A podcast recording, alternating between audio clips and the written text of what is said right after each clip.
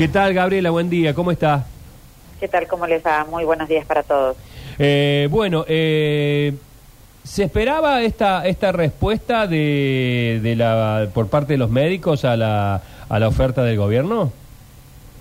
Sí, en realidad no es una oferta, ¿no es cierto? Son medidas que se han tomado en relación a este tipo de conflictos que está sucediendo y sí en parte se esperaba porque justamente parte del conflicto es la gran heterogeneidad y la falta de interlocutores claros y directos porque si bien están los siete representantes que venimos hablando y dialogando en esta mesa de diálogo continuo son transmisores de la información y claramente ellos nos han expresado así y en esto en donde hay distintas expectativas, distintas necesidades, pero con un gobierno con la firme convicción de poder dar una respuesta integral al, a todo el equipo de salud y por eso estas medidas que abarca a todo el equipo de salud.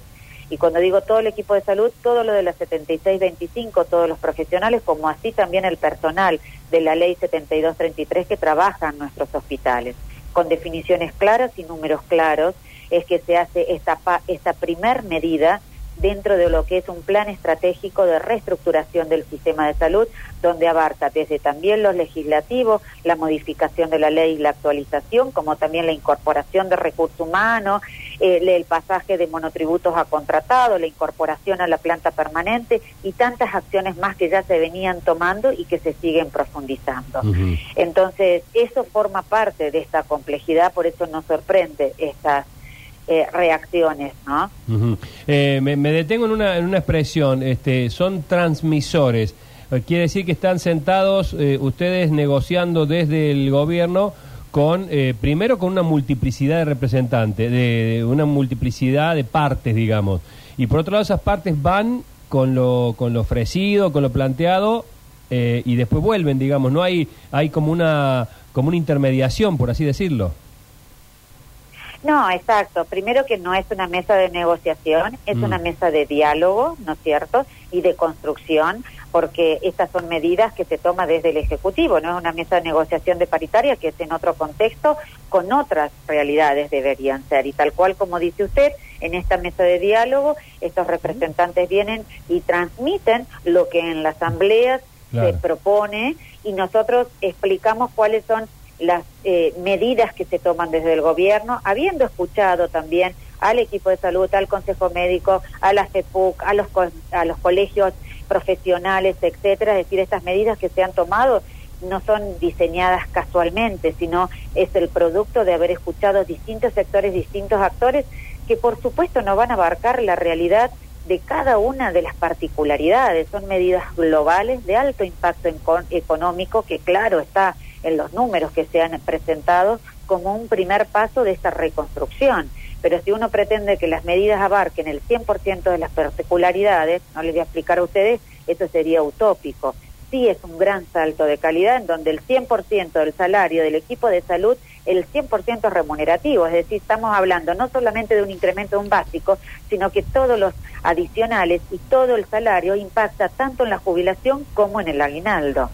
Eh, doctora, que, que esto que se anunció ayer a través del gobierno haya sido por decreto, ¿significa que no hay más chances de apertura a algún otro tipo de negociación? ¿El gobierno se plantó acá y no se mueve? Vuelvo a decir, esto no es una negociación, son medidas que tiene autonomía el Poder Ejecutivo y la mesa de diálogo con los distintos sectores, con los distintos equipos de salud siempre está abierto y es más, hemos quedado que hemos, vamos a seguir reuniéndonos en esta mesa de diálogo para seguir profundizando muchos otros aspectos, como le decía, porque es un eh, plan estratégico de abordaje. Acá no es solamente lo salarial, también hay que hablar de otras situaciones, de modificación de ley, de incorporación de recursos humanos, de evaluación de los circuitos, de calidad de atención. Entonces, es la mesa de diálogo es permanente. Bien, ¿para usted es justo la mejora que se ha otorgado? Eh, desde el criterio, desde el gobierno y desde mi persona como ministro, esto es un gran paso y sin ninguna duda un gran paso de calidad. Es la primera vez que se define como recurso humano crítico a todo el equipo de salud, con, con un monto y, y un, un porcentaje igual para todo el equipo de salud. Es la primera vez que el 100% del salario del equipo de salud es remunerativo. Es decir, por supuesto que hay muchas más cosas por trabajar y, muchas más situaciones por abordar.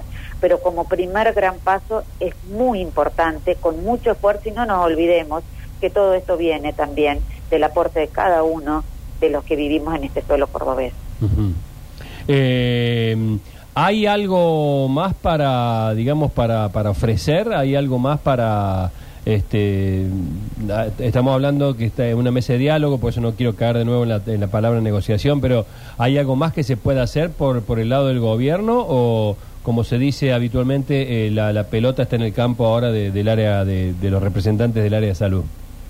Mire, eh, en este eh, plan estratégico que se planteó a corto, mediano y largo plazo, le vuelvo a decir, están todos estos aristas que se están trabajando que monotributistas pasen a contrato, de que se siga incorporando recurso humano en las áreas que lo correspondan, que pasen a planta permanente más de 5.000 personas, que se llame a concurso a los interinatos de las orgánicas hospitalarias, de la modificación y actualización de la ley 7625 y muchos profesionales que hoy, por ejemplo, están en el grupo 2 pasen al grupo 1.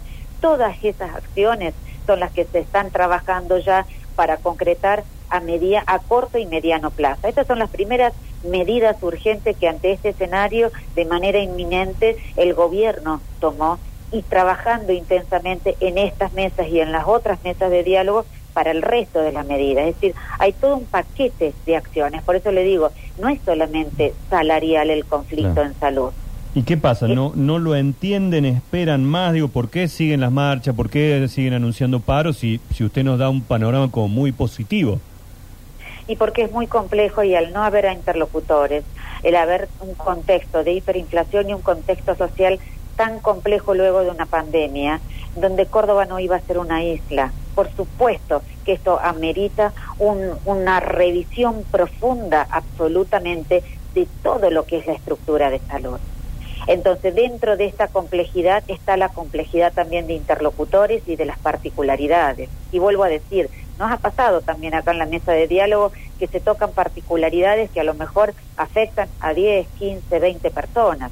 Nosotros tenemos que aplicar medidas de alto impacto porque hay más de 15 mil eh, eh, eh, trabajadores dentro de lo que es el sistema de salud y profesionales. Entonces, estas medidas que abarcan el 100% del equipo de salud, el 100% tienen incremento, con porcentajes diferentes, por supuesto porque ya la ley lo establece y para eso hay escalafones, para eso hay grupos en donde, por supuesto, de acuerdo a la formación y a la responsabilidad, perciben sueldos diferentes, como en cualquier estructura.